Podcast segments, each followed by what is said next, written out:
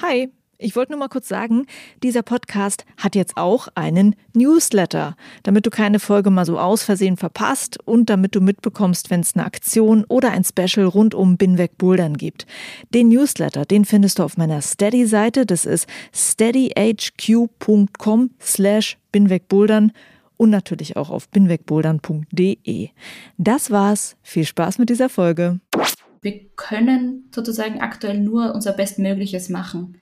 Wir können nichts garantieren, wir können nicht kontrollieren, wann es weitergeht, wie es weitergeht, wann die Hallen wieder aufmachen, wann Wettkämpfe wieder losgehen. Und was durchaus helfen kann in dieser Phase, sich einmal zu überlegen, was ist denn aktuell in meinem beeinflussbaren, kontrollierbaren Bereich. Und es ist ja tatsächlich so, dass wenn wir uns auf Dinge konzentrieren, die außerhalb unserer eigenen Kontrolle liegen, dann löst es oft Unsicherheit, Angst, Frustration oder Wut oder eben irgendwelche anderen unangenehmen Emotionen aus. Die, die Wettkampf klettern, wissen es genau. Es kann Druck ausüben, wenn man sich zum Beispiel auf seine Konkurrenten konzentriert und nicht auf sich selber. Und die Konkurrenten ist eben ganz klar etwas, was im nicht kontrollierbaren Bereich liegt.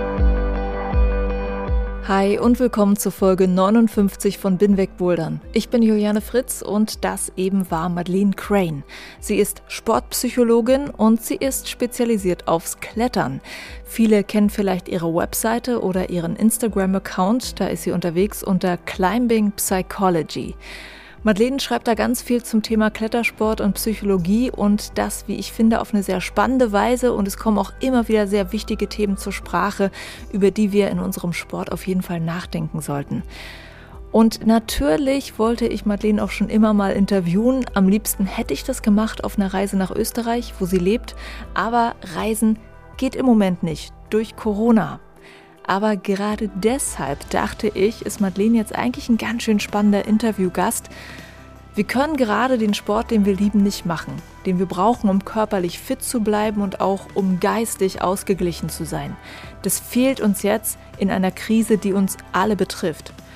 Und ich wollte also deshalb mit Madeleine über die psychologischen Aspekte reden, von Corona, vom Zuhause bleiben müssen und dem nicht klettern können und dem nicht bouldern können. Natürlich geht es auch ein wenig um ihre Arbeit an sich. Freue dich auf ein spannendes Gespräch mit vielen Ansätzen, die dir vielleicht auch weiterhelfen können in dieser Krise. Ja, und apropos helfen. Du kannst mir helfen, die Arbeit an diesem Podcast hier zu finanzieren, zum Beispiel mit 3 Euro im Monat. Binweg Bouldern finanziert sich zum Großteil aus einem Crowdfunding, bei dem aktuell schon über 180 Hörerinnen und Hörer mitmachen. Vielen Dank an alle, die es mir so ermöglichen, diesen Podcast hier zu produzieren. Und wenn du mithelfen möchtest, du findest mein Crowdfunding auf der Plattform Steady oder auch auf binwegbouldern.de. Da kannst du dir selbst aussuchen, mit wie viel Euro im Monat du Binweg Bouldern unterstützen möchtest und als Dankeschön warten einige Extras und Goodies auf dich. Ich würde mich sehr freuen, dich als Supporter oder Supporterin zu begrüßen, wenn es dir im Moment in dieser Krise überhaupt möglich ist. Vielen Dank.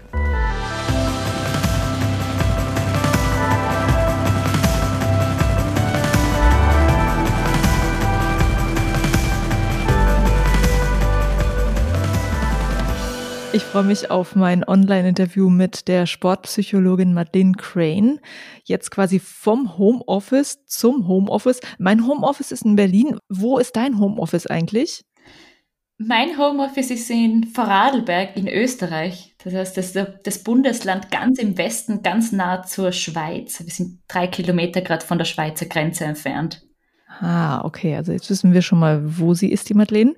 Und äh, ich möchte mit ihr ein bisschen über ihre Arbeit reden, aber ganz besonders auch über die psychologischen Aspekte des Zuhausebleibens und des Nicht-Klettern-Könnens, weil Madeleine ist selbst Kletterin, die äh, war auch lange Wettkampfkletterin und sie ist jetzt Psychologin, die mit Wettkampfkletterern und Kletterinnen unter anderem zusammenarbeitet.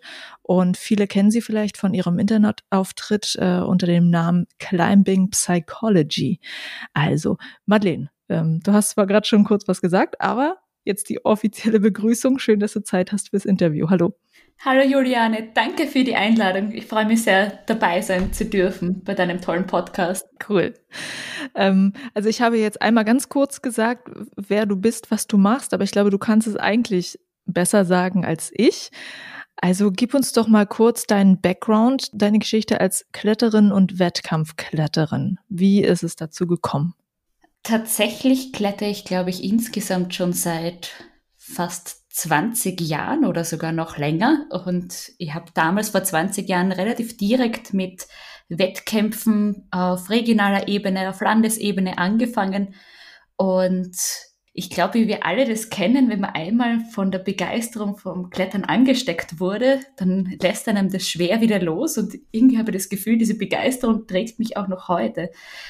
Und ich bin damals, wie ich schon gesagt habe, eigentlich recht schnell in den Wettkampfsport reingekommen und habe dann landesweit bei Wettkämpfen mitgemacht, dann österreichweit und dann kamen die ersten internationalen Wettkämpfe bei den Jugend-Europacups und Jugend-WMs und dann schließlich den ein oder anderen Boulder-Weltcup bei den Erwachsenen. Okay, aber irgendwann hast du gesagt, okay, das mit dem Wettkampfklettern äh, machen wir jetzt einen äh, Strich drunter, einen Haken hinter und ich möchte jetzt Psychologin werden. Also wie kam der Wechsel zustande? Ich glaube, da gab es nicht wirklich diesen einen Cut. Also ich muss ganz ehrlich zugeben, als ich in der Erwachsenenkategorie kam, hatte ich am Anfang gar nicht vor, weiter Wettkämpfe zu machen, beziehungsweise nur weiter so zum Spaß zu klettern. Und dann habe ich mich nach zwei Jahren tatsächlich für das erste Mal für einen Heimweltcup qualifiziert über die nationalen Wettkämpfe. Da habe ich aber schon Psychologie studiert. Und ich bin tatsächlich zum Psychologiestudium gekommen, weil ich im Jugendalter selbst mit einer Sportpsychologin zusammengearbeitet habe und mich die Arbeit so wahnsinnig fasziniert hat. Was ich so schön finde an der Psychologie ist, dass jeder Fall anders ist und man kann wahnsinnig kreativ schaffen. Das heißt, es gibt nicht diese eine Lösung und das ist das Patentrezept für alle Fälle, sondern es ist jeder Fall anders und man muss immer sehr kreativ arbeiten. Und das war auch das, was mich dann so fasziniert hat, warum ich dann überhaupt angefangen habe, Psychologie zu studieren. Also man muss tatsächlich sagen, es hat sich parallel entwickelt. Und dann habe ich noch bei einigen Boulder-Weltcups mitgemacht, aber es war, muss ich zugeben, zu diesem Zeitpunkt nicht mehr wirklich mein Fokus, nur Profikletterin zu sein oder überhaupt Profikletterin zu sein, sondern ich habe gewusst, okay, ich habe eine sozusagen eine Karriere, einen Plan, was ich nach dem Studium mache und daneben, solange ich kann, solange ich die Möglichkeiten habe, werde ich so oft wie möglich trainieren gehen und das so bestmöglich umsetzen und das einfach genießen, diesen Freiraum auch zu haben. Also du äh, wusstest dann schon, als du noch äh, geklettert bist, dass du äh, ja dich stark für Psychologie interessierst und dann war auch gleich klar, dass deine Spezialisierung halt ins Thema Sport und Klettersport geht, weil das auch einfach der Bereich ist, den du kanntest und wusstest, welche Probleme da auftauchen oder wie war das? Tatsächlich war das auch nicht so. Also ich habe tatsächlich angefangen mit der Überzeugung, ich werde Sportpsychologin und das steht außer Diskussion und ich werde wahrscheinlich gar nichts anderes machen, weil das ist der spannendste Bereich. Während dem Studium kommt man aber drauf, dass die Psychologie wahnsinnig vielfältig ist und es gibt extrem viele spannende Bereiche. Das heißt, ich habe auf einmal alles spannend gefunden und war mir nicht so sicher, wo ich mich jetzt wiedersehen werde, dann auch in Zukunft. Und habe dann tatsächlich auch am Anfang, also ich habe noch immer ein zweites Standbein, das ist die Arbeitspsychologie, die ich ebenfalls sehr spannend finde und die auch während dem Studium schon immer mehr forciert habe. Aber es war dann, glaube ich, gegen Ende des Studiums erst wieder so, dass ich dann wieder diesen Fokus für mich selbst gefunden habe und wieder sozusagen zurückgefunden habe zur Sportpsychologie. Das heißt, ja, mit dem Gedanken, ich werde in der Sportpsychologie enden, habe ich angefangen. Dann zwischendrin war ich gefühlt offen für alles, weil alles total spannend geklungen hat. Und dann am Ende bin ich aber dann doch wieder auf diesen Fokus Sportpsychologie gekommen. Und ja, und da bin ich noch heute. Und du hast auch gerade so sehr enthusiastisch gesagt, so Sportpsychologie ist einfach das Spannendste, wenn ich dich da jetzt richtig zitiere vom Anfang. Was ist es denn, was es so spannend macht? Was macht die Sportpsychologie so spannend? Also ich glaube durchaus, dass mein eigener Bezug zum Sport da eine große Rolle spielt, also dass ich mich selbst hineinversetzen kann, viele Aspekte vielleicht auch selber erlebt habe, noch immer sehr enthusiastisch Sport mache Man muss aber fairerweise auch sagen, Sportpsychologie ist jetzt im Vergleich zur klinischen Psychologie ein Luxusbereich. Also zum klinischen Psychologen muss man meistens gehen, weil man eine psychische Erkrankung hat und man vielleicht in dem Moment gar nicht anders aus kann.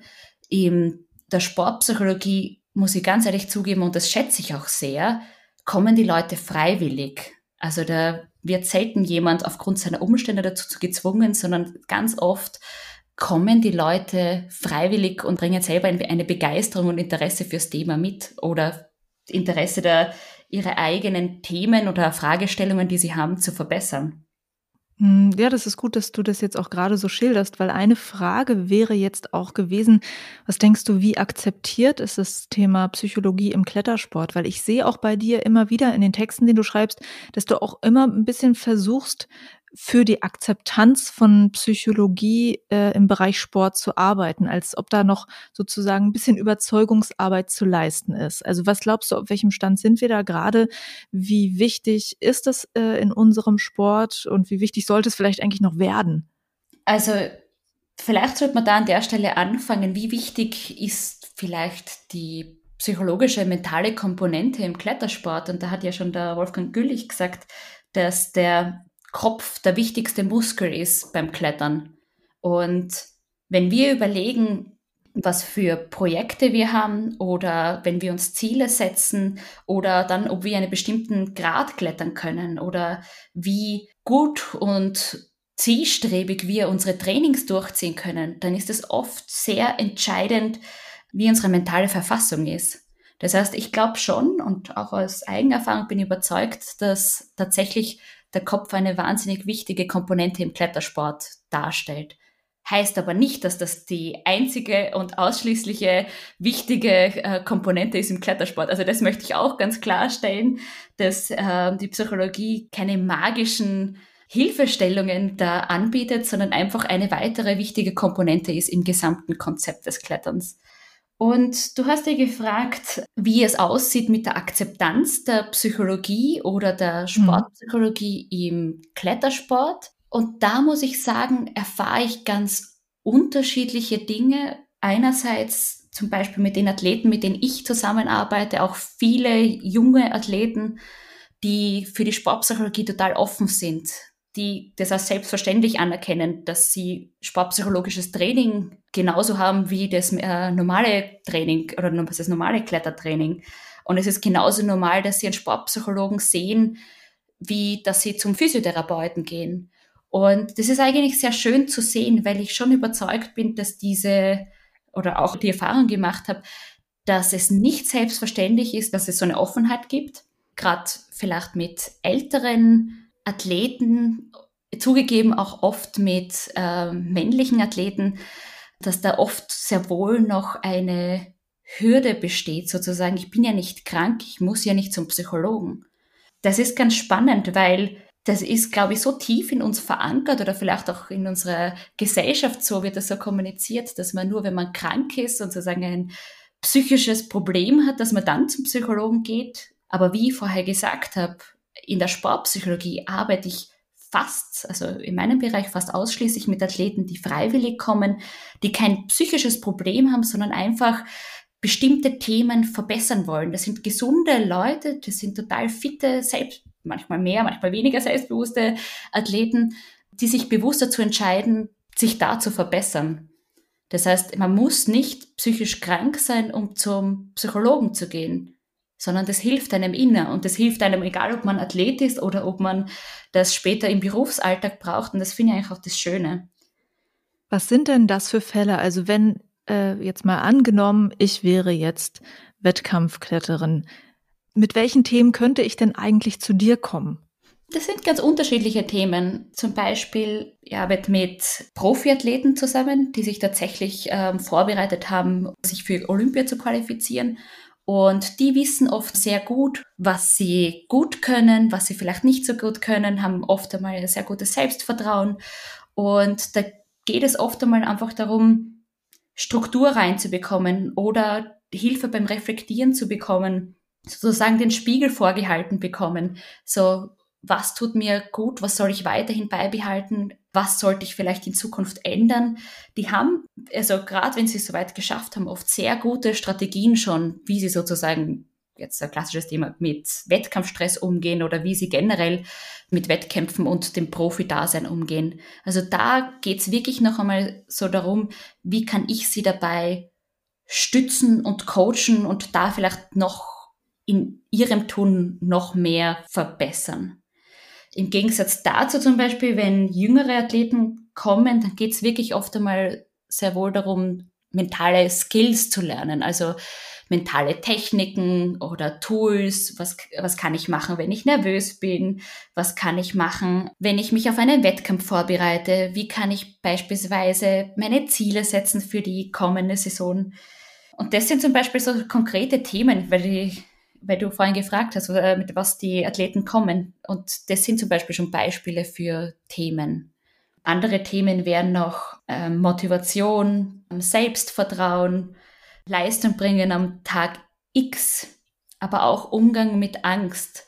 Und wir reden zwar jetzt immer von Wettkampfsportlern, aber ich arbeite ja tatsächlich auch viel mit Breitensportlern.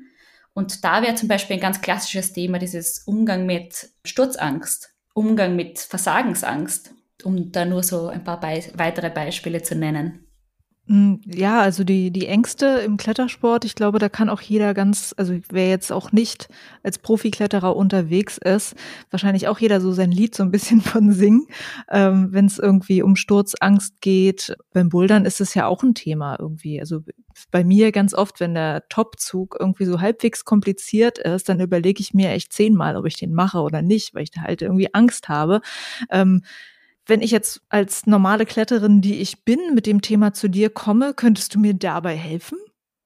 Ja, glaube ich schon. Also ich glaube immer so, ob ich helfen kann oder nicht, hängt dann wahnsinnig viel oft von der anderen Person ab, ob die bereit ist, an sich selbst zu arbeiten, ob die offen dafür ist und auch wirklich das dann umsetzt, was dann erarbeitet wird. Tatsächlich arbeite ich immer wieder mit Breitensportlern eben zu besagten Themen. Hast du denn irgendwie eine Idee? Also ich weiß, das ist ja natürlich jetzt keine Sitzung, die ich jetzt mit dir hier habe. Aber was wäre denn so ein Gedanke, den ich mir machen könnte, wenn es darum geht, ähm, dass ich diesen Topzug nicht mache, den ich vielleicht könnte, wenn er ein bisschen niedriger wäre? Okay, es ist wahnsinnig schwierig, immer solche Pauschalantworten zu geben. Also ich fände es ja. zum Beispiel in erster Instanz immer spannend zu erörtern, woher die Angst kommt was löst die Angst aus? War die schon immer da oder hat sich die erst entwickelt? Wie realistisch ist die Angst? Weil tatsächlich muss man ja auch zugeben, ist es ja auch sehr gut, dass wir Angst haben in bestimmten Situationen, weil es ist ein Schutz- und Überlebensmechanismus. Sonst würden wir vielleicht alle klettern wie Alex Honnold. Und was vielleicht für nicht alle immer so fertig enden würde, sage ich jetzt einmal so ganz vorsichtig. Mhm. Das heißt, die Angst will uns oft einmal etwas sagen. Und ich glaube, wir müssen einmal zuerst einstufen, ist es wirklich tatsächlich gefährlich, da einen schwierigen Topzug zu machen? Und was würde denn passieren, wenn ich da runterfliegen würde, wenn ich da Vollgas raufziehen würde? Und dann je nachdem, wie diese Einschätzung ist, ist es tatsächlich kritisch oder eher nicht?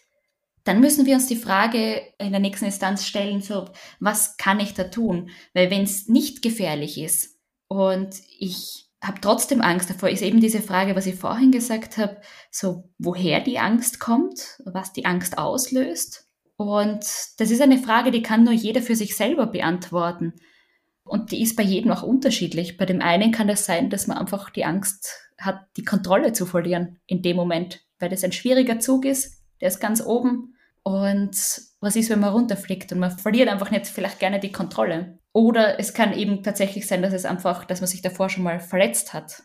Also ich glaube, es gibt da nicht diese pauschale Antwort. Ich glaube, das muss jeder für sich selber beantworten und basierend auf dem, was dann sozusagen die Ursache ist, kann man dann weiterarbeiten. So, okay, wie würde ich mich gerne verhalten wollen? Was wären denn mögliche Strategien, die ich da jetzt nutzen könnte, um mich das mehr zu trauen. Und das könnte dann, da sind wir dann bei konkreten mentalen Strategien und weg vom Reflektieren. Also das könnte dann zum Beispiel sein, dass man genau solche Züge weiter unten übt, dass man einfach diese, also es immer wieder wiederholt und sich sozusagen das Selbstvertrauen gewinnt für solche Züge. Es könnte genauso sein, dass man die Züge oder diesen speziellen Zug einfach erfolgreich in Gedanken visualisiert oder dass man Selbstgespräche anwendet als eine mögliche mentale Strategie, um sich sozusagen selbst zu pushen, wenn man dort oben auf der Wand ist. Also das heißt nur als so jetzt als ad hoc, was könnte mhm. man machen, wenn man einen schwierigen Zug versichert. Also es ist wahnsinnig schwierig, das so pauschal zu beantworten, weil ja. erfahrungsgemäß ist das wirklich tatsächlich ganz unterschiedlich von Person zu Person warum man dem in dem Moment Angst hat. Deshalb habe ich auch versucht, es so zu formulieren, zu sagen, okay, mir ist klar, dass du wahrscheinlich jetzt nicht das Problem auf die Distanz hier lösen kannst. Mhm. Was ich auch noch äh, spannend fände, ist, wenn du jetzt zum Beispiel mit Wettkampfathleten zusammenarbeitest, macht man da auch so eine Art Videoanalysen? Also schaust du dir dann zum Beispiel irgendwie ihn in einer konkreten Wettkampfsituation an, dass er sich das nochmal oder sie sich das nochmal so vergegenwärtigt, während man es anguckt und dann sagt, hey, und wie hast du dich dabei gefühlt? Also findet deine Arbeit auch so statt? Ja, absolut. Also ich bin tatsächlich nicht so ein Fan davon, dass man sagt, Psychologie heißt nur oder sportpsychologische Betreuung heißt nur, dass man sich gegenüber sitzt und nur miteinander redet. Ich glaube, das kann sehr, sehr kreativ stattfinden oder natürlich an die Situation angepasst und an das, was der Athlet oder was dem Athlet auch wichtig ist. Aber Videoanalyse gehört sehr wohl auch genauso dazu. Und zwar einerseits, wie du gerade selber gesagt hast, dass man Situationen analysiert, wie ist es dir dabei gegangen? Wie hast du dich dabei gefühlt? Auch, dass man die Körperhaltung einmal analysiert. Und was ich immer so spannend finde, also um ein konkretes Beispiel zu geben, angenommen, man filmt einen Wettkampf, man filmt das Boulderfinale, dann finde ich es nicht nur spannend, dass man den Kletterversuch selbst filmt und danach analysiert, sondern total spannend ist auch das Verhalten dazwischen. Wie geht denn der Athlet damit um? Wenn er runterfliegt, wenn ein Boulder nicht geschafft wird? Wie geht er damit um, wenn man vielleicht gar nicht abhebt oder wenn man mitbekommt, dass der Athlet am nächsten Boulder oder am vorigen Boulder den bereits geschafft hat? Merkt man da etwas an der Körperhaltung? Merkt man da was an der Mimik?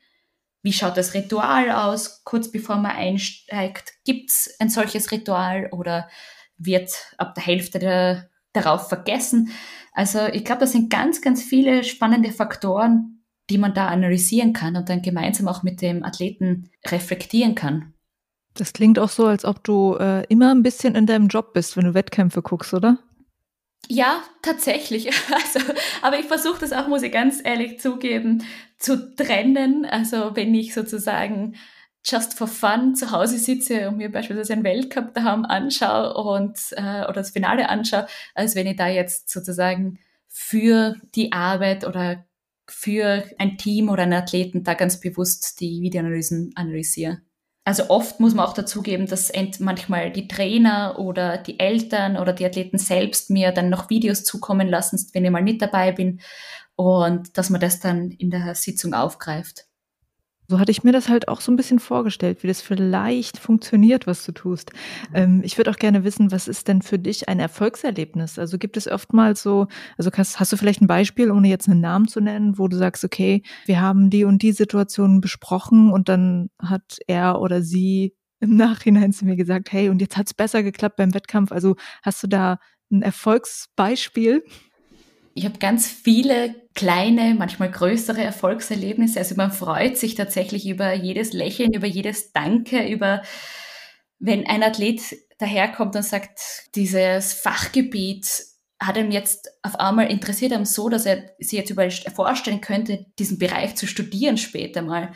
Also das sind zum Beispiel so kleine oder das letzte finde ich auch schon ein größeres Erfolgserlebnis, aber es gibt auch welche ganz konkret, wie letztes Jahr bei der Jugend-WM hat ein Athlet von mir gestartet unter anderem und nach der Qualifikation ist er rausgekommen und es war total heiß und dann hat er zu mir so gesagt, egal wie es jetzt ausgeht, er hat so gekämpft er hat sie erinnert an das, was wir vorbereitet haben und er hat sein Bestes gegeben. Und es kann einfach sein, dass manchmal zum Beispiel, das war jetzt beim Bouldern, dass die Boulder einem halt nicht liegen. Und das ist halt tatsächlich so. Und das ist auch in der Erwachsenenkategorie so, dass es zu einer äh, großen Fluktuation kommen kann, so wer jetzt äh, weiterkommt und wer nicht.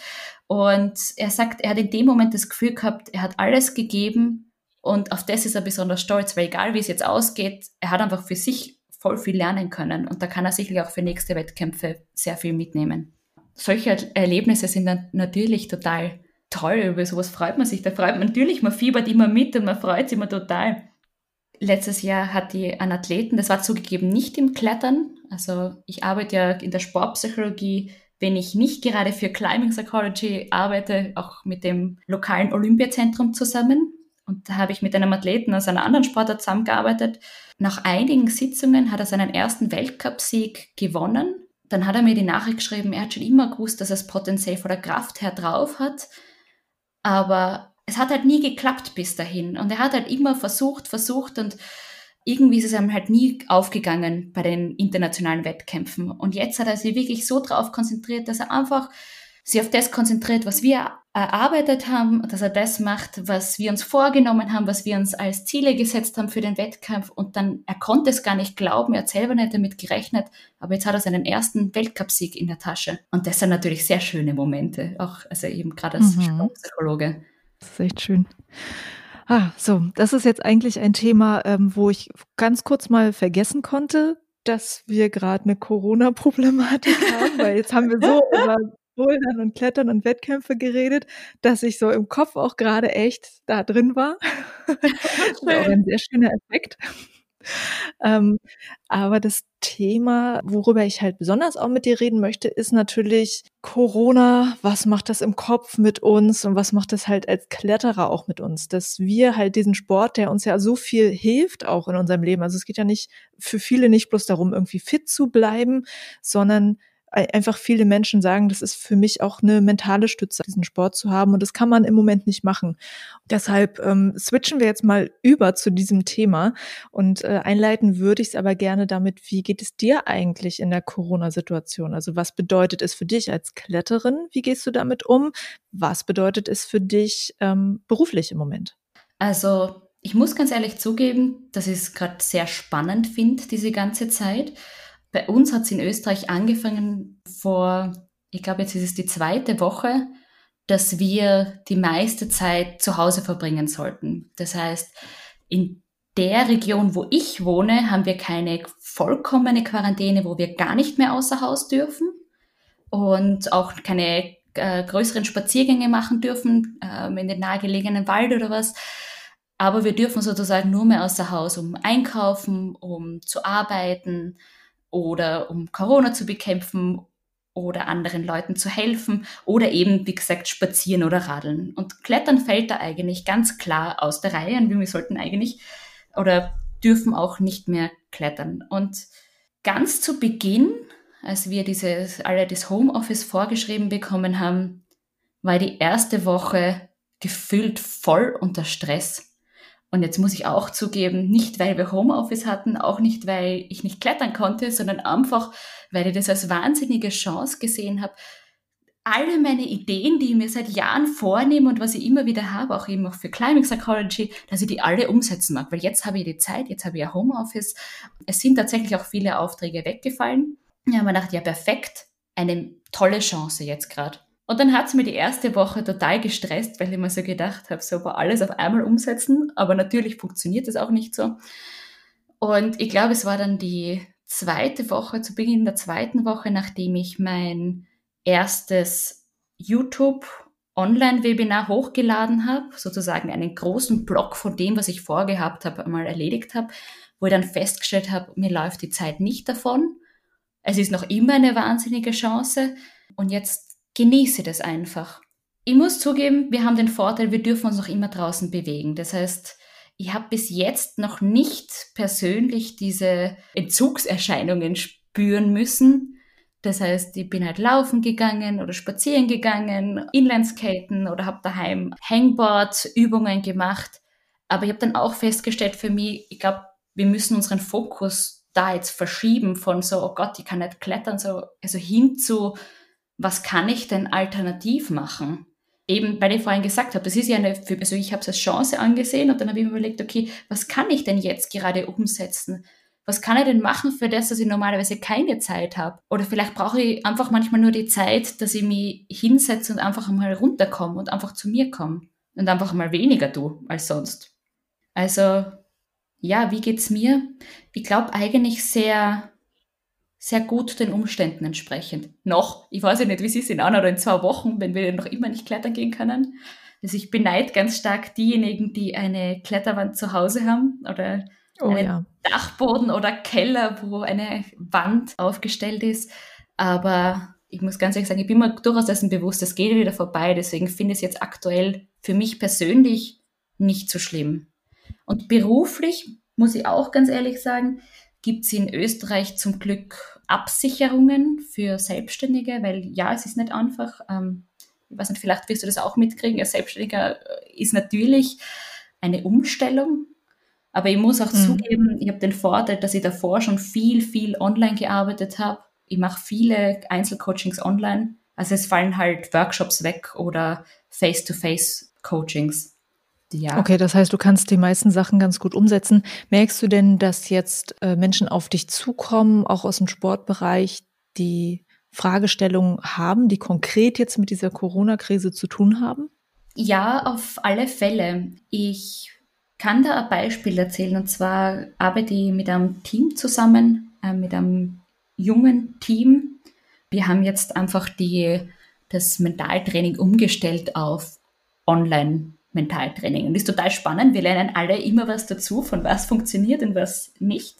Da kommen sehr wohl gerade, also gerade das ist im Jugendalter, so viel Verunsicherung, auch viele unangenehme Emotionen wie Angst, wie gehe ich damit um, was passiert aus mir, wann geht es weiter, bin ich danach fit genug, kann ich danach mit allen anderen mithalten, aber bis hin zu Verzweiflung, so, oh Gott, ich weiß ja gar nicht, ob ich danach noch in der Schule mithalten kann, weil ich wechsle vielleicht die Schule, das heißt, ich kann mich so oder so gar nicht aufs Training konzentrieren oder aufs Klettern, weil mich gerade alle anderen Themen gerade so beschäftigen.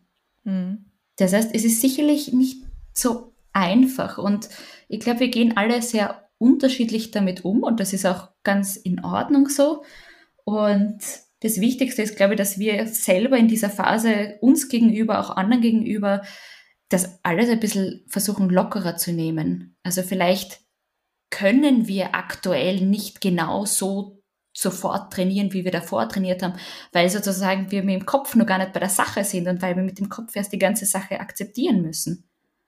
Das ist auch so ein Thema. Also das hast, ich habe mir dieses YouTube-Video angeguckt von dir. Du hast ja schon eins veröffentlicht, wo du so versuchst zu erklären, dass Menschen ja ganz unterschiedlich mit dieser, ich nenne es jetzt erstmal Herausforderung umgehen, ja, mhm. dieses akzeptieren müssen, was jetzt gerade mit uns passiert und dass mhm. wir halt Dinge nicht tun können. Ähm, und das finde ich auch ganz spannend, weil man man sieht ja im Moment, dass Menschen schon versuchen, Informationen zu finden, die ihnen dann sagen, dass sie eigentlich doch normal weitermachen können wie vorher. Also es gibt ja verschiedene Theorien im Netz, auch ja, bis hin zu Verschwörungstheorien, dann, dass die Zahlen und die Fakten die, die wir haben, dass die ja unterschiedlich interpretiert werden können. Da in so einer Zeit, wo wir sagen, okay, lass uns mal für, zu versuchen, zusammenzuhalten und solidarisch zu sein, kommen aber auch dann so sehr viele negative Stimmungen mit rein, wo ich mich auch frage, wie können wir da am besten miteinander kommunizieren, weil eigentlich geht es den Menschen ja nur darum, hey, mein Leben verändert sich gerade und ich will das nicht. So, ne?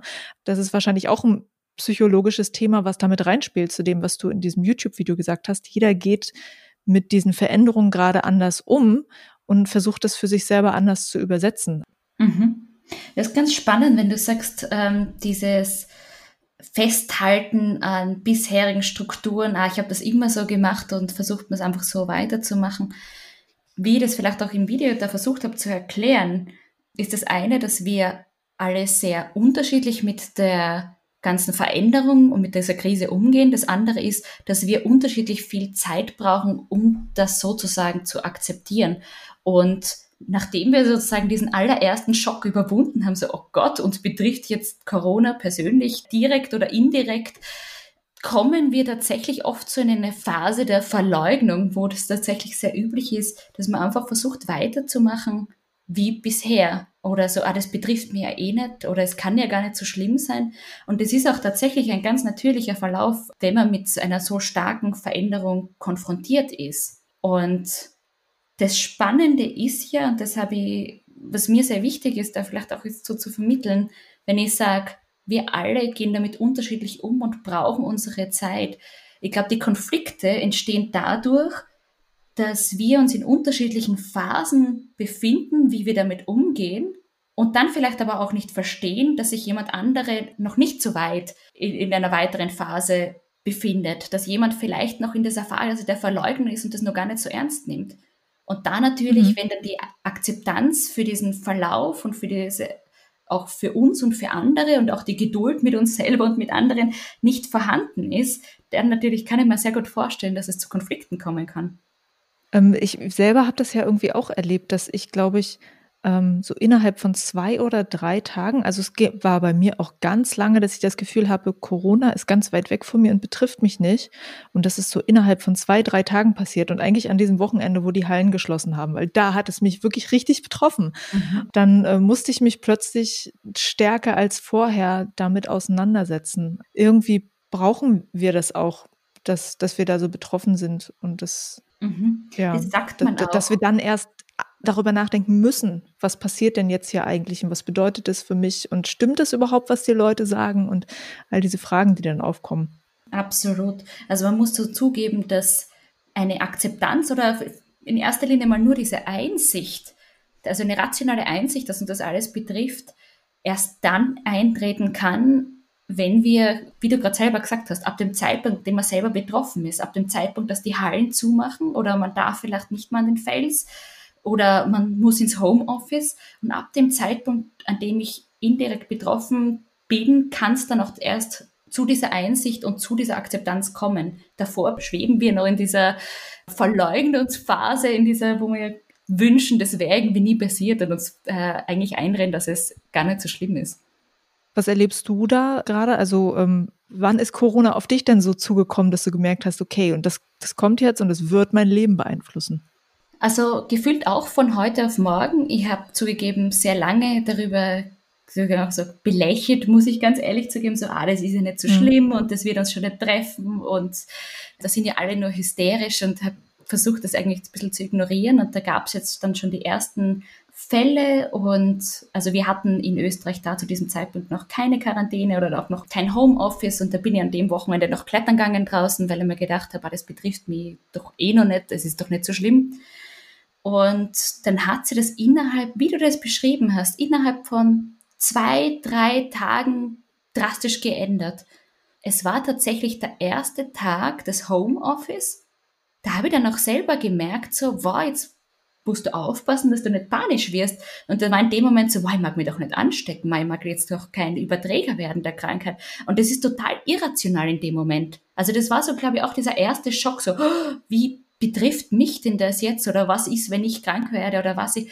Und es hat zum Glück nicht lang gedauert, es war dann ein Tag und dann habe ich mich beruhigt und habe mir festgestellt, so, okay, ich bin jetzt weder in der Risikogruppe noch ist es, ähm, geht die Welt unter. Es wird ja, einfach schauen wir das Bestmögliche daraus zu machen. Es hilft sicherlich, dass ich, muss ich sagen, wahrscheinlich auch berufsbedingt, aber auch durch, sage ich jetzt einmal, durch das, dass ich schon so lange kletter und etwas, was man im Klettern, glaube ich, sehr gut und relativ früh lernt, ist dieses, nur wenn man runterfliegt oder mal ein Wettkampf nicht funktioniert oder man einen Boulder nicht klettern kann, geht keine Welt unter. Und das Schöne ist am Klettern, man lernt so schön wieder lösungsorientiert zu denken und so, okay, was kann ich denn das nächste Mal machen? Wenn jetzt diese eine Lösung nicht funktioniert hat, diese eine Beta, was kann ich denn das nächste Mal machen? Das heißt, ich muss ganz ehrlich zugeben, ich glaube schon, dass man im Klettersport durchaus seine, dass das durchaus seine Vorteile hat, auch für solche Krisen, weil man relativ schnell von dem, okay, ich bin jetzt runtergefallen, okay, das hat mir jetzt schockiert und betroffen, was kann ich denn das nächste Mal anders machen? Oder wie kann ich denn lösungsorientiert mit dem bestmöglich umgehen? Was kann ich denn für die Zukunft lernen? Was für Möglichkeiten bieten mir denn diese paar Wochen zu Hause? Ich finde es sehr spannend, dass du das direkt auch auf den Klettersport beziehen kannst, was du gerade gesagt hast. Ähm, was ich mich frage ist, kannst du etwas aus deiner Arbeit mit Profiathletinnen und Athleten jetzt auch beziehen auf diese Corona-Situation. Also ich stelle mir vor, dass du ja auch oft mit Leuten arbeitest, die verletzungsbedingt nicht klettern dürfen. Jetzt dürfen wir gerade alle nicht klettern. Also gibt es Tipps aus deiner Arbeit mit Athleten, die halt nicht klettern können, nicht klettern dürfen, Tipps, die wir für uns jetzt auch gerade umsetzen können, die wir jetzt alle nicht klettern können oder dürfen? Ja, tatsächlich gibt es sicherlich die äh, Überschneidungen und bevor ich da jetzt von Tipps zu reden anfange, würde da vielleicht gerne übergeordnet Themenbereiche aufgreifen, die vielleicht aktuell gerade interessant sein können und an denen wir arbeiten können, die vielleicht uns helfen, auch besser mit der Situation umzugehen. Das wäre einerseits natürlich dann sich zu fragen, was ist meine Motivation? Warum klettere ich? Was, was sind meine Ziele? Sozusagen, wie kann ich meinen Zielen näher kommen, auch in der jetzigen Phase? Und wenn man zum Beispiel das Beispiel von vorhin hernimmt, was du genannt hast, wenn ein verletzter Athlet kommt, dann muss man seine Ziele anpassen, situationsbedingt. Und dann kann man vielleicht aktuell nicht das machen, was man normalerweise macht. Aber man kann sich überlegen und einen Plan gestalten und eine Struktur schaffen, was man denn aktuell trotzdem machen kann, was man denn alternativ machen kann. Sozusagen, wie man aus der Situation bestmöglich lernen kann. Genauso ist so eine Phase sozusagen der gezwungenen Pause vielleicht auch gar nicht so schlecht, dass man sich mal überlegt, sich zu orientieren, so was bedeutet der Sport für mich, was motiviert mich denn, das zu machen und auch drauf zu kommen und sich zu fragen, so wer bin ich denn in dieser Krise? Wer möchte ich denn sein? Und dann kann man sich durchaus dann jetzt so Tipps und Tricks, weil du vorher gefragt hast, so überlegen, so was hätte denn mein Vorbild gemacht in dieser Situation? Wie würde XY mit dieser Situation umgehen? Oder man stellt sich vor, man schaut Jahre später auf diese Zeit zurück und man ist zu diesem Zeitpunkt dann, sage jetzt mal, ein bekannter Sportler oder sehr erfolgreich in dem, was er tut, oder äh, man hat eine sehr schwere Route durchgeklettert und dann wird man gefragt, so zu dieser damaligen Zeit, damals als Corona alle gezwungen haben, hat, zu Hause zu bleiben. Und dann kann man sich überlegen, okay, was will ich denn, dass diese in dieser Zukunft über mich erzählt wird? Ähm, wie will ich denn, dass die Leute reden, dass ich damals mit der Krise umgegangen bin? Und vor allem, was habe ich damals in der Krise gelernt? Was konnte ich tun, das mir geholfen hat, heute diese Person zu werden? Die ich heute bin, die es geschafft hat, so erfolgreich zu sein, in was auch immer man sich vornimmt. Also da sozusagen in die Zukunft zu schauen und dann von der Zukunftsperspektive zurückschauen auf Corona. Ich ja. habe das schon öfter mal gehört, dass man das machen kann, dass es eine Methode ist. Ich glaube, wenn man das noch nie gehört hat, klingt das schon ein bisschen abgefahren. Also, dass ich. das kann ich mir durchaus vorstellen. Ähm, das würde ja bedeuten, dass mein, mein Wissen darüber, was ich eigentlich richtigerweise tun soll, eigentlich schon da ist. Absolut. Man muss tatsächlich sagen, ähm, ein Großteil der Arbeit in der Psychologie dreht sich darum, jemandem zu helfen, herauszufinden, was der Person gut tut und was nicht. Und davon, ich sage immer, sitzen sich zwei Experten gegenüber. Das eine bin ich als Psychologin, die jetzt für die Methoden sozusagen die Expertin ist. Das andere ist die Person, der Athlet. Und diese Person ist eine Experte für sich selber. Die weiß ganz genau selber, was sie braucht. Und vielleicht ist sie sich nur dessen nicht bewusst in dem Moment. Das heißt, ich helfe dabei, sozusagen das aufzuspüren, was dieser Person gut tut. Mhm. Und ich glaube, niemand kann einem besser sagen, was man machen muss oder was man braucht oder was jetzt die Lösung ist für ein Problem als man selber. Mhm. Und das ist ganz spannend, weil das würde ich da noch gerne ergänzen, weil mhm. man oft auch, weil ich tatsächlich viel auch mit jüngeren Athleten arbeite. Die jüngste ist aktuell tatsächlich acht und das braucht immer ein bisschen Zeit, aber selbst relativ junge Athleten wissen oft sehr genau, was sie selber, was sie brauchen. Ob das jetzt für einen Wettkampf mhm. ist oder das ließe sich natürlich übertragen jetzt auf die Krise. Man muss da oft einmal nur geduldig sein und nachfragen und vielleicht halt dann natürlich kindgerecht die Fragen formulieren. Okay. Mhm. Hast du das für dich denn eigentlich schon rausgefunden, für dich als Kletterin, wenn ich nochmal persönlich fragen darf? Was ich jetzt in dieser. Wie du jetzt diese Sache lösen möchtest für dich? du bist jetzt in der Zukunft und äh, befragst jetzt dein altes Ich. Hey, wie bist denn du mit Corona umgegangen? Was hast du gemacht? Ja, ich glaube schon, dass ich mir das beantworten könnte. Und zwar, ich glaube, dass es mir ganz gut tut, ein bisschen mal zurückzuschalten und vielleicht auch mal ein bisschen ähm, auf mich zu schauen. Und das ist etwas, was mir, wenn ich mir das aus der Zukunftsperspektive vorstelle und dann versuche zurückzuschauen, ich durchaus vielleicht noch forcieren könnte. Idealerweise habe ich natürlich dann auch zumindest ein größeres Projekt umgesetzt, was ich mir schon seit längerem vornehme. Also das ist dann tatsächlich auch ein Motivator, sich das so vorzustellen, weil ich möchte im Nachhinein erzählt haben, diese Phase für mich bestmöglich nutzen zu können. Mhm. Ich hoffe auch, dass ich einfach mal Zeit, zum Beispiel, ich, also ich lese wahnsinnig gerne, dass ich da einfach mal Bücher lesen kann oder auch Fachliteratur oder mich einarbeiten kann und mir einfach einmal Zeit nehme für mich zum Reflektieren. Wie möchte ich mit der Krise umgehen? Was möchte ich daraus lernen? Was möchte ich vielleicht auch für Verhaltensweisen beibehalten, wenn dann wieder die Normalität einkehrt?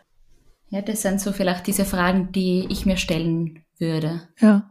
Eine andere Frage und ein anderer Themenbereich ist ja auch noch, dass für viele das Klettern einfach auch eine emotionale Stabilität bedeutet. Es gibt viele Menschen, für die findet das soziale Leben einfach in Kletterhallen oder halt innerhalb des Klettersportes statt. Also mir schreiben halt auch Hörerinnen und Hörer, dass sie zum Beispiel sagen, dass sie ähm, eine Depression haben oder hatten und halt jetzt durch Corona, dadurch, dass sie alleine zum Beispiel zu Hause sein müssen, befürchten, dass sie wieder in diese Depression zurückfallen und dass einfach ihr Klettersport immer das war, was ihnen geholfen hat, was ihnen sie dazu gebracht hat, mal rauszugehen und in Kontakt zu kommen.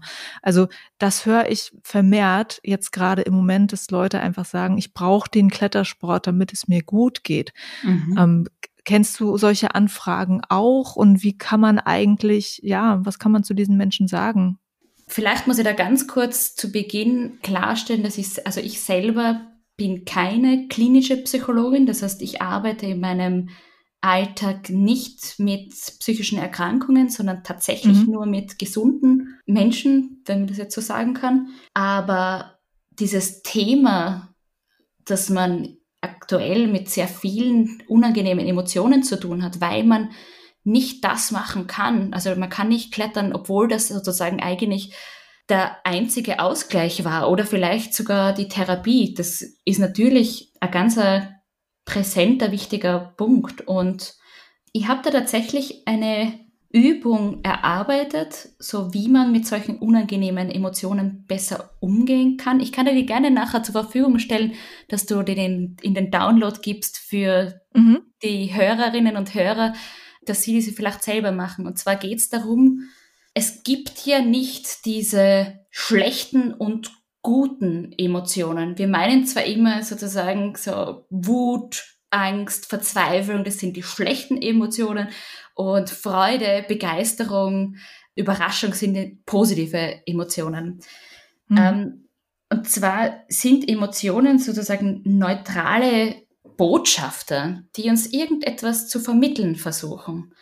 Und es ist absolut normal und in Ordnung, dass wir uns in einer Phase von so viel Veränderung die uns in so vielen Lebenslagen auch betrifft, also nicht nur als Kletterer, sondern auch wahrscheinlich persönlich, vielleicht beruflich, absolut und in jeder Hinsicht sozial, dass das vielleicht solche unangenehmen Emotionen hervorruft. Und ich habe die Erfahrung gemacht, dass es sehr üblich ist bei uns, dass man solche versucht, solche negativen Emotionen eher zu verdrängen, sozusagen, dass ich darf mich jetzt nicht so fühlen, ich darf nicht frustriert sein, ich darf nicht ängstlich sein, weil ich muss stark sein oder ähm, ich darf das eben, diese unangenehmen Emotionen eben nicht zulassen. Und diese Übung zieht eben darauf ab, dass man diese Emotionen nicht wegschiebt, sondern mal ganz bewusst sie als, eben wie ich vorher gesagt habe, neutraler Botschafter wahrzunehmen. Was wollen mir denn diese unangenehmen Emotionen denn überhaupt sagen? Was brauchen denn die aktuell? Wenn die jetzt mhm. sprechen mhm. könnten, was würden die jetzt aktuell uns sagen wollen? Und da ist eben eine sehr gute Übung, wenn man sich einmal einfach hinsetzt und ich weiß nicht, es schreibt nicht jeder gerne, es schreibt auch nicht jeder Tagebuch, aber tatsächlich kann Schreiben, dieses Journaling, sehr hilfreich sein, einfach um mal so mit sich selbst ins Klare zu kommen und dann einfach auch sich seiner Emotionen bewusst zu werden und dann eben in diesem Kontext dann auch diese Fragen zu stellen und dann einfach mal zu verstehen, was wollen denn diese unangenehmen Emotionen überhaupt? Mhm. Ich glaube, wir sind alle nicht perfekt. Ich glaube, wir empfinden alle in dieser Phase vielleicht manchmal eine emotionale Achterbahn. Manchmal gehen wir besser damit um, manchmal weniger. Aber anstelle davon, dass wir uns vor dem unterkriegen lassen, ist, glaube ich, eher das sollte eher das Ziel sein, dass wir versuchen, uns besser zu verstehen und eben unsere Emotionen auch besser zu verstehen. Okay. Ähm, ja, dann freue ich mich drauf, äh, das mal zu sehen, was du meintest, was wir dann noch verlinken können. Ich weiß nicht, das ist eine einzelne Übung. Es gibt wahnsinnig viele natürlich, wie man sozusagen mit seinen Emotionen besser umgehen kann. Das ist halt eine Anregung, die ich glaube ich sehr, sehr gut und hilfreich finde und die potenziell auch in dieser Situation, denke ich, ganz hilfreich sein kann. Ähm, dann äh, hätte ich noch ein paar konkrete Hörerfragen, mhm. die ich an dich weitergeben möchte. Und zwar gab es die Frage, wie kann ich denn verhindern, dass ich zurückfalle, was zum Beispiel das Thema Angst vorm Fallen, Angst vor Höhe angeht oder das Selbstbewusstsein, das ich ja jetzt an der Wand schon erlangt habe. Verliere ich das jetzt durch Corona und ja, wie, wie kann ich verhindern, dass ich das verliere? Verliere das ich das durch Corona? Hört sich auch komisch an. Verliere ich das dadurch, dass ich jetzt gerade nicht klettere? Ha. Das ist eine sehr gute Frage. Ähm, man garantieren kann man das natürlich nicht. Also gerade wenn man zum Beispiel am Thema Sturzangst arbeitet, dann erfordert es ja eine gewisse Konsequenz und dass man auch dran bleibt, dass man immer wieder mal das übt, damit man sozusagen nicht aus der Übung kommt. Und natürlich kann es sein, dass wenn man jetzt einmal längere Zeit nicht klettert, man kann die längere Zeit nicht stürzen, dass dann vielleicht alte Verhaltensmuster danach leichter auftreten können. Aber da habe ich jetzt zwei Punkte, die da vielleicht dazu passen. Und zwar das erste ist, ich hätte da keine Angst vom Leistungsverlust, weil im Endeffekt hat man sich ja selbst schon in der Vergangenheit bewiesen und zeigen können, dass man selber geschafft hat, über diese Angst hinwegzukommen. Das heißt, aus dieser Erfahrung, aus dieser positiven Erfahrung, die man in der Vergangenheit gemacht hat, kann man sozusagen Zuversicht gewinnen, dass man auch in Zukunft das wieder meistern wird. Und vielleicht muss man sozusagen, wenn man sich das wie eine Treppe vorstellt und man wird immer besser, man wird immer selbstbewusster und man kann immer besser mit der Sturzangst umgehen. Vielleicht muss man auf dieser Treppe einmal zwei Stufen zurückgehen nach dieser Phase. Man wird sicherlich nicht von Null wieder anfangen müssen. Und wenn man es schafft, sich mit positiven Bildern zu arbeiten oder sich immer wieder mal positive Erfahrungen äh, ins Gedächtnis ruft, wo man es erfolgreich gemeistert hat, dann bleibt es auch in unserem Gehirn präsent. Das heißt, es kann einerseits helfen, dass man sich sozusagen vergangene positive Erfahrungen ins Gedächtnis ruft und diese visualisiert. Man kann die auch visualisieren. Das hilft auch sehr, wenn man diese mit allen Sinnen visualisiert und sich mit allen Sinnen diese Situation vorstellt, dass man die immer wieder mal durchspielt. Aber es kann auch helfen, sich mal zu überlegen, wie möchte ich in Zukunft, das nächste Mal, wenn ich klettern gehen darf, wieder auf die Wand einsteigen? Welche Einstellung könnte mir helfen? Mit welcher Einstellung könnte ich einsteigen?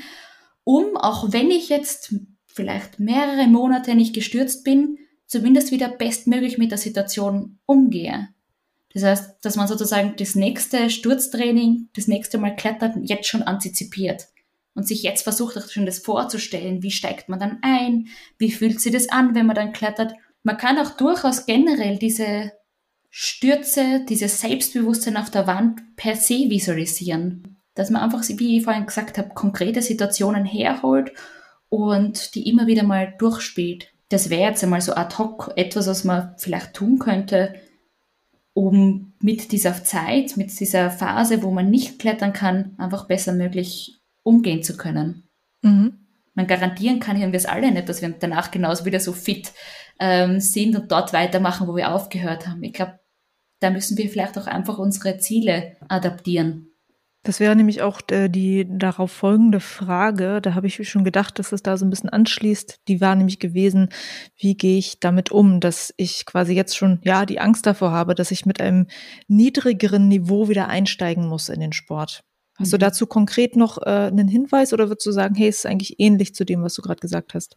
sehr ähnlich zu dem, was ihr gesagt habt, beziehungsweise auch etwas, was ich vorhin heute gesagt habe, dass man sich vielleicht seine Ziele nochmal vornimmt und einmal konkret auch überlegt, was ist denn aktuell realistisch. Ich glaube, es ist ganz wichtig, dass wir aktuell einfach unsere Ziele adaptieren müssen und nicht erwarten dürfen, dort wieder weitermachen zu können, wo wir aufgehört haben. Das ist, ich glaube, es ist ganz wichtig, dass wir können uns kleine Ziele setzen, diese aber unbedingt von Erwartungen zu entkoppeln. Wir können nicht garantieren, dass es danach genauso weitergeht wie bisher.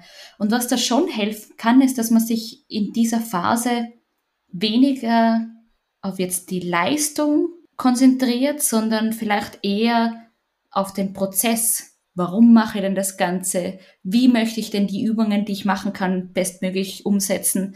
Also Prozess- und Handlungsziele sind, sind in der Psychologie Ziele, die weggehen von der Leistung oder von diversen Ergebnissen hin zu konkreten Handlungen oder dem konkreten Prozess, wie wollen wir etwas umsetzen. Und das kann durchaus als jetzt konkrete mentale Strategie sehr hilfreich sein, um auch mit diesem Angstgefühl besser umgehen zu können. Diese Angst vor Leistungsverlust. Kannst du das noch ähm, an einem Beispiel konkretisieren? Also dieses, wie möchte ich handeln oder wie kann ich etwas umsetzen? Mhm. Hast du da irgendwas Handhabbares? Ja, ähm, ich habe jetzt bewusst vorhin keine Beispiele genannt, weil ich glaube immer, dass es sich jeder Athlet selbst formulieren muss. Aber als klassisches Beispiel, wie möchte ich trainieren? Ich möchte jeden Tag mein Bestes geben. Ich möchte den Umständen entsprechend bei jeder Übung einfach 100 Prozent geben oder ich möchte alles versuchen, auch wenn ich mich mal nicht so gut fühle. Oder genauso ein Handlungsziel könnte sein, ich möchte meine Übungen einfach sauber durchführen. Mhm. Es geht weniger von dem, was ich erreichen möchte, sondern wie möchte ich das umsetzen? Welche kleinen Schritte möchte ich schaffen? Und okay. wenn wir uns eher auf diesen Prozess konzentrieren können, dann ich sage jetzt nicht, dass es egal ist, dass wir danach äh, potenziell einen Leistungsverlust haben und vielleicht nicht dort starten, wo wir davor sozusagen geändert haben. Aber es hilft uns besser sozusagen im Hier und Jetzt zu sein und mit der Phase jetzt besser umzugehen. Und ja, das klingt auf jeden Fall machbar. Ich glaube, da ist vielleicht noch etwas sehr spannend, was man sich überlegen kann. Und zwar dieser Leistungsverlust wie ich vorhin gesagt habe, wir können sozusagen aktuell nur unser Bestmögliches machen. Wir können nichts garantieren, wir können nicht kontrollieren, wann es weitergeht, wie es weitergeht, wann die Hallen wieder aufmachen, wann Wettkämpfe wieder losgehen. Und was durchaus helfen kann in dieser Phase, sich mal zu überlegen, was ist denn aktuell in meinem beeinflussbaren, kontrollierbaren Bereich? Und das kann man sich ganz schön aufzeichnen, dass man sich sozusagen zwei Kreise aufzeichnet, mal ganz bewusst und einfach alle Sachen, die einem einfallen, was man aktuell machen kann, was man aktuell kontrollieren kann und beeinflussen kann, dass man sich das aufschreibt und dann aber auch ganz bewusst aufschreibt, was kann er denn aktuell nicht beeinflussen und oder nicht kontrollieren. Und es ist ja tatsächlich so, dass wenn wir uns auf Dinge konzentrieren, die außerhalb unserer eigenen Kontrolle liegen, dann löst es oft Unsicherheit, Angst, Frustration oder Wut oder eben irgendwelche anderen unangenehmen Emotionen aus. Druck kann genauso entstehen dadurch, dass wir uns auf nicht kontrollierbare Dinge konzentrieren. Also im Wettkampfsport, die die Wettkampf klettern, wissen es genau. Es kann Druck ausüben, wenn man sich zum Beispiel auf seine Konkurrenten konzentriert und nicht auf sich selber. Und die Konkurrenten ist eben ganz klar etwas, was im nicht kontrollierbaren Bereich liegt. Ja, okay, das finde ich auch ein sehr schönes Beispiel, dass man sich das so gegenüberstellt, was man gerade beeinflussen kann und was nicht. Dafür danke ich dir schon mal für diese beiden Beispiele. Die sind cool. Ähm, dann äh, habe ich noch eine Frage, die ist vielleicht gar nicht nur auf jetzt ähm, Kletterer bezogen, sondern allgemein. Wie gehen wir jetzt gerade mit der Situation um, zu Hause bleiben zu müssen? Vielleicht hast du da auch Gedanken zu. Und zwar ist es eine Hörerfrage, die meinte, jetzt haben wir den Zustand, dass unsere Wohnung gleichzeitig ja unser privates Zuhause ist. Dann mhm. ist es mhm. der Ort, wo wir uns per Skype mit Freunden treffen. Dann ist es Arbeitsplatz und auch noch der Ort, an dem wir trainieren. Ähm, wie können wir dafür sorgen, dass uns dann sprichwörtlich nicht die Decke auf den Kopf fällt? wenn das sozusagen alles immer in diesen vier Wänden stattfindet und wir jetzt nicht den Ort haben, wo wir uns mal rausziehen können. Mhm. Also es ist ganz verständlich, dass man das Gefühl hat, dass ihm da die Decke auf den Kopf fliegt. Es kann tatsächlich einfach helfen, dass man innerhalb der Wohnung von A nach B geht, sozusagen von einer Ecke zur anderen und da einfach bewusst immer wieder mal zumindest gefühlt einen Ortswechsel durchführt. Also das ist eine ganz einfache äh, Strategie, aber doch sehr hilfreich. Aber ich stelle mir da auch die Frage, weil du sagst, man wohnt dann vielleicht auch manchmal mit anderen zusammen und der eine benutzt es gerade zum Arbeiten, der nächste zum Kochen, der dritte für oder zum Training. Ich glaube, dass es ganz wichtig ist, dass man sich da eine Struktur schafft, auch eine Struktur erarbeitet mit den Personen, mit denen man auch zusammen wohnt und versucht sozusagen das Leben so gut es möglich ist einfach zu regeln. Weil wenn man einen Plan hat, wenn man eine Struktur hat, ähm, dann hilft einem das auch sozusagen mit der Situation besser klarzukommen. Und ich glaube, gerade wenn man mit anderen Leuten zusammen wohnt, ist es umso wichtiger, dass man die Struktur vielleicht auch mit der anderen Person und mit den anderen Personen auch gemeinsam plant.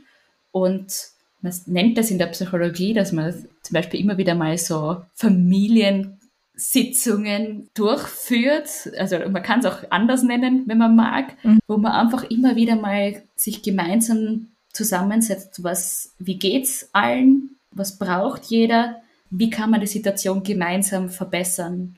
Weil, wie ich vorher schon gesagt habe, wir wissen alle selber ganz genau, was wir brauchen, was wir gut können und das ist aber auch ganz wichtig, dass wir das in einem auf engem Raum, wenn wir mit anderen zusammenwohnen, immer wieder mal ansprechen und dass jeder sozusagen gehört wird.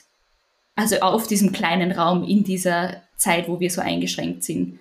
Weil ich glaube, nur wenn wir gehört werden und dann gemeinsam die Pläne machen und gemeinsam sozusagen unsere Bedürfnisse da auch besprechen, können wir da sozusagen Pläne erarbeiten, wie ich vorher gesagt habe, damit bestmöglich umgehen kann.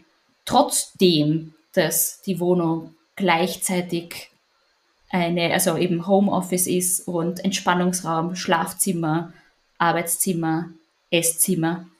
Also da kommt, mhm. also da kommen ganz viele Sachen zusammen und ich glaube, dass die Absprache wahnsinnig wichtig. Wenn man alleine lebt, dann, äh, dann muss man das mit sich selber absprechen wahrscheinlich. Mit sich selber natürlich, das schadet auch nicht, dass man sich selber dann eben einmal einfach immer sich überlegt, okay, was, was brauche ich? Was kann ich vielleicht an meinem Tagesablauf ändern? Wie kann ich besser Grenzen ziehen? Kann ich beispielsweise zu verschiedenen Orten, in verschiedenen Räumen verschiedene Dinge machen? Kann ich das sozusagen örtlich trennen oder nicht? Es ist eine Frage, die, glaube ich, muss sich jeder selber beantworten. Eben wieder diese Frage ist, okay, was brauche ich in diesem kleinen Rahmen? Und dann verbunden mit dieser Übung, was ich vorhin angesprochen habe, sich auch zu überlegen, okay, was kann ich denn überhaupt aktuell umsetzen? Was ist denn, wie ich gesagt habe, in meiner Kontrolle oder in meinem beeinflussbaren Bereich?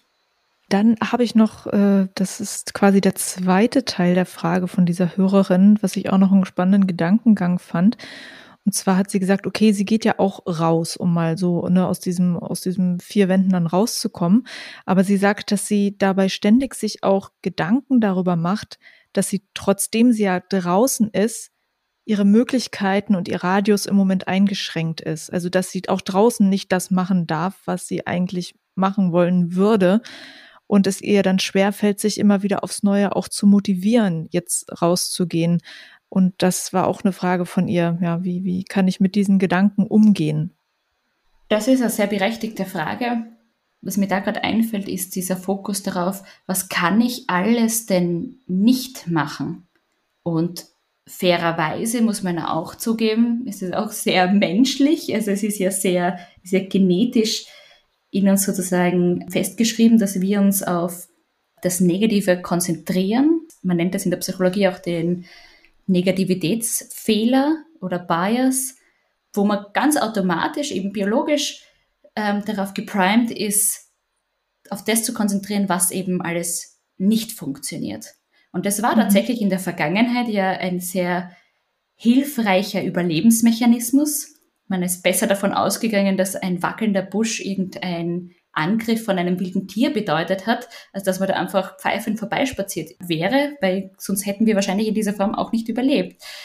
Aber in der Zeit, in der wir leben, ist dieser Fokus auf das Negative nicht immer sehr hilfreich. Sogar eben oft im Gegensatz wirkt sich oft sehr negativ auf unsere Stimmung und auf das, wie wir an Probleme herangehen. Das heißt, die Frage, die ich mir für diese Hörerin jetzt gerade gestellt habe, ist jetzt nicht so, was kann ich alles nicht machen, sondern sich mal überlegen, was kann ich denn alles machen?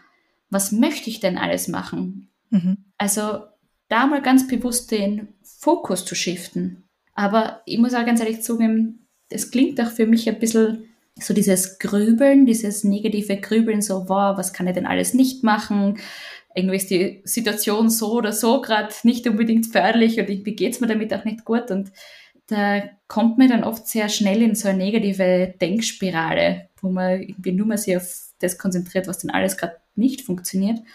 Und da kann es sehr wohl auch hilfreich sein, sich schon im Vorhinein Aktivitäten zu überlegen, die man tun kann, sobald man ins Grübeln kommt oder sobald man sich so eingeschränkt fühlt. Das ist wieder eine Frage, die muss sich jeder selber beantworten. Welche Aktivitäten einen ablenken, welche Aktivitäten einem helfen, dass man sich besser fühlt. Und das kann alles sein. Das kann ein Spaziergang sein oder ein Workout daheim. Also es ist jetzt nicht die Lösung, vielleicht ist es auch nicht die Antwort auf diese Frage, es ist nur eine Möglichkeit von dem, was man tun kann und was hilfreich sein kann. Und sonst einfach einmal zulassen, dass man sich einfach in dem Moment nicht so gut fühlt. Das ist absolut normal, dass wir uns nicht immer gut fühlen und dass wir vielleicht auch nicht immer das, nicht immer das Beste aus der Situation machen können und auch nicht immer sofort total zuversichtlich sind, dass das alles jetzt gut vorübergehen wird. Es ist auch in Ordnung, dass wir manchmal einfach unangenehme Emotionen zulassen oder diese, dieses Gefühl der Eingeschränktheit, dieses Gefühl der ja, Verunsicherung und dann einfach vielleicht auch versucht, auf dieses Gefühl besser zu hören, anstatt dass man das mhm. wegdrängt und sich denkt, man darf sich jetzt nicht so fühlen oder man muss es doch schon schätzen wissen, dass man jetzt spazieren gehen darf. So, na, vielleicht kann man das in dem Moment einfach nicht. Vielleicht braucht es einfach noch ein bisschen Zeit. Vielleicht, ich habe auch überlegt, was ich in diesen Tagen versuche zu machen, ist, dass ich mir überlege, was ich abends machen möchte. Also, weil es ja gerade so schwer ist, diesen Cut zu machen zwischen Arbeit und Feierabend, mhm. ähm, dass ich dann jetzt die letzten Tage immer gedacht habe, okay, was könnte denn zum Beispiel mein Ritual sein, so überzugehen in den Abend. Mhm. Ähm, so, so ein Morgenritual habe ich eh, vorher etabliert gehabt für mich, was ich jetzt auch ziemlich gut versuche einzuhalten.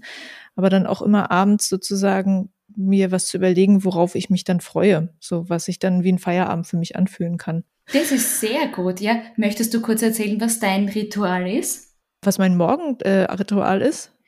Ja, oder auch dein neues Abendritual. Na, das habe ich noch nicht so nicht so richtig raus. Gestern zum Beispiel hat es mir erstmal mein Abendritual total gecrashed, weil ich ich habe halt versucht, ein technisches Problem zu lösen, was ich habe bei einem Projekt, was ich mir jetzt gerade ja ersonnen habe, weil ich äh, auch versuche, Online-Workshops zu geben und dann habe ich äh, eine technische Lösung nicht rausfinden können. Und eigentlich hatte ich mir gestern Abend vorgenommen, etwas wirklich Schönes zu kochen, um dann mhm. einfach den Abend zu genießen. Und dann hat sich aber meine ganze Problembehandlung ein bisschen in den Abend reingezogen und ich war einfach nur sehr frustriert und habe auch gar keinen Spaß beim Essen gehabt. Oh je. Das war nicht, nicht so optimal gewesen. Aber eigentlich so war das so meine Idee und ich finde die auch immer noch gut. Es hat bloß gestern überhaupt nicht geklappt. Es hat nicht geklappt. Oh, ich hoffe, drück dir die Daumen, dass es heute klappt.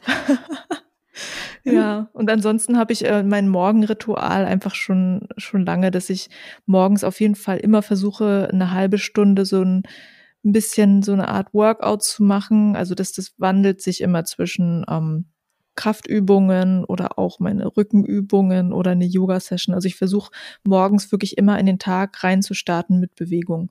Und das ist ja mhm. was, was ich jetzt genauso umsetzen kann und was auch, glaube ich, mir auch gerade sehr hilft, das einfach weiter aufrecht zu erhalten. Das ist total spannend, wie du das erzählst, weil ähm, das ist eigentlich sehr ähnlich wie das, was ich vorhin gemeint habe, wo ich über die Strukturen gesprochen habe oder die Tagesplanungen, dass das sehr helfen kann, dass man damit um, also mit der ganzen Situation besser umgeht. Weil im Endeffekt ist ja eine Tagesplanung, wenn man sie das strukturiert, vergleichbar mit so einem kleinen Ritual. Man macht etwas immer wieder, um ganz bewusst Grenzen zu setzen, um ganz bewusst sozusagen bei dir, wie du es gesagt hast, in den Tag zu starten oder um dann einfach zu sagen, okay, jetzt ist der Arbeitstag zu Ende. Mhm. Und das ist natürlich auch etwas, was man sich jetzt überlegen kann. Ist die Frage, muss man ganz viele neue Rituale jetzt ähm, schaffen oder hat man vielleicht bereits Rituale, die man vielleicht immer wieder auffrischen muss? Also ich glaube, das ist sicherlich eine sehr gute Frage, die man sich auch stellen kann. Mhm. Und ist sehr, sehr hilfreich. Man startet ganz anders in den Tag, wenn man jeden Tag vielleicht so ein Ritual hat, was man dann ganz genau weiß, so jetzt ist der Tag begonnen, so jetzt habe ich meine tägliche Yoga-Einheit gehabt, jetzt bin ich mit dem Kopf und mit dem Körper voll da.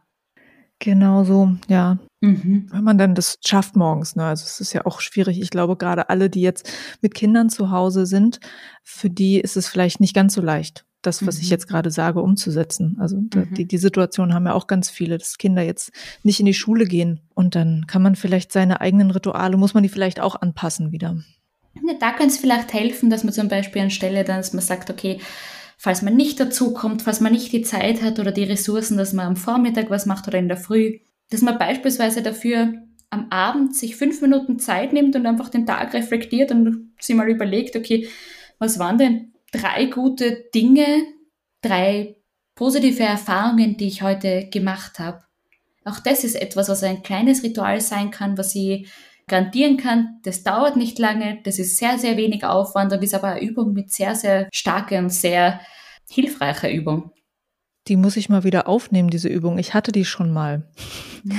ich glaube, ich sollte die genau jetzt wieder anfangen. Das ist übrigens eine sehr spannende Übung, die jetzt nicht nur, glaube ich, jetzt sehr spannend ist, sondern auch eine Übung, die sehr spannend und sehr einfach umsetzbar ist, wenn man zum Beispiel ein Wettkampfathlet ist und man möchte einen Trainingstag gut abschließen oder einen Wettkampftag. Wie vorher schon anhand des Negativitätsbias erklärt habe, richten wir oft eher den Fokus auf das, was alles nicht gut funktioniert hat, was alles nicht hinkaut hat und was wir noch immer nicht gut können, was wir nicht geschafft haben. Und diese Übung ist eigentlich sehr gut, weil wir da ganz automatisch unseren Fokus darauf richten, was wir eigentlich schon können, was wir Neues gelernt haben auch vielleicht, was unsere Stärken sind. Und ich glaube, uns das immer wieder so positiv, so bewusst zu machen, hilft uns auch, uns in unserem Selbstwert zu stärken und dann auch im Endeffekt unsere Selbstwirksamkeit zu fördern. Gut, ich nehme das mit aus diesem Gespräch. Und ähm, ich habe jetzt eigentlich hier so eine Abschlussfrage oder so eine halbe Abschlussfrage, aber ich glaube, ganz viel haben wir eigentlich schon gesagt. Also die große Frage ist ja ähm, für viele jetzt, was können wir eigentlich aus dieser ganzen Situation rund um Corona lernen? Aber wir haben jetzt während des ganzen Gesprächs schon so viele Sachen gesagt, wo du auch meintest, das kann man ja auch weiter, also jetzt gerade zum Beispiel diese drei guten Dinge des Tages, das kann man jetzt machen, das kann man auch danach noch machen. Mhm. Ähm, hast du vielleicht noch einen weiteren Gedanken dazu? Ähm, was können wir aus der aktuellen Situation mitnehmen am Ende, wenn sie dann irgendwann mal vorbei ist? Ich glaube, da haben wir tatsächlich schon sehr viele Sachen gesagt, also von angefangen von diesen einzelnen Übungen, so diese Übung mit unserem Kontrollbereich, Einflussbereich und was nicht in unserer Kontrolle ist, aber auch, glaube ich, sehr wohl, wie wir mit Problemen umgehen, weil im Endeffekt wird es nur eine weitere Herausforderung gewesen sein, die wir geschafft haben. Das heißt, im Endeffekt, wenn wir lernen, dass das nicht das Ende der Welt ist, auch das wird vorbeigehen und das mit einer gewissen Gelassenheit nehmen, dann kann, glaube ich, jeder von uns ganz unterschiedliche Dinge aus dieser Phase mitnehmen, die uns tatsächlich resilienter machen für zukünftige Herausforderungen. Und ich kann die Frage jetzt nicht beantworten, was jeder Einzelne aus dieser Phase mitnimmt. Ob das, mhm, ja. wie ich gerade vorher gesagt habe, einzelne Übungen sind oder mehr Gelassenheit, vielleicht eine bessere Tagesstruktur oder kleine Rituale. Ich glaube, das ist ganz unterschiedlich. Wir haben vorher recht viel über Wettkampfathleten und Kletterer gesprochen.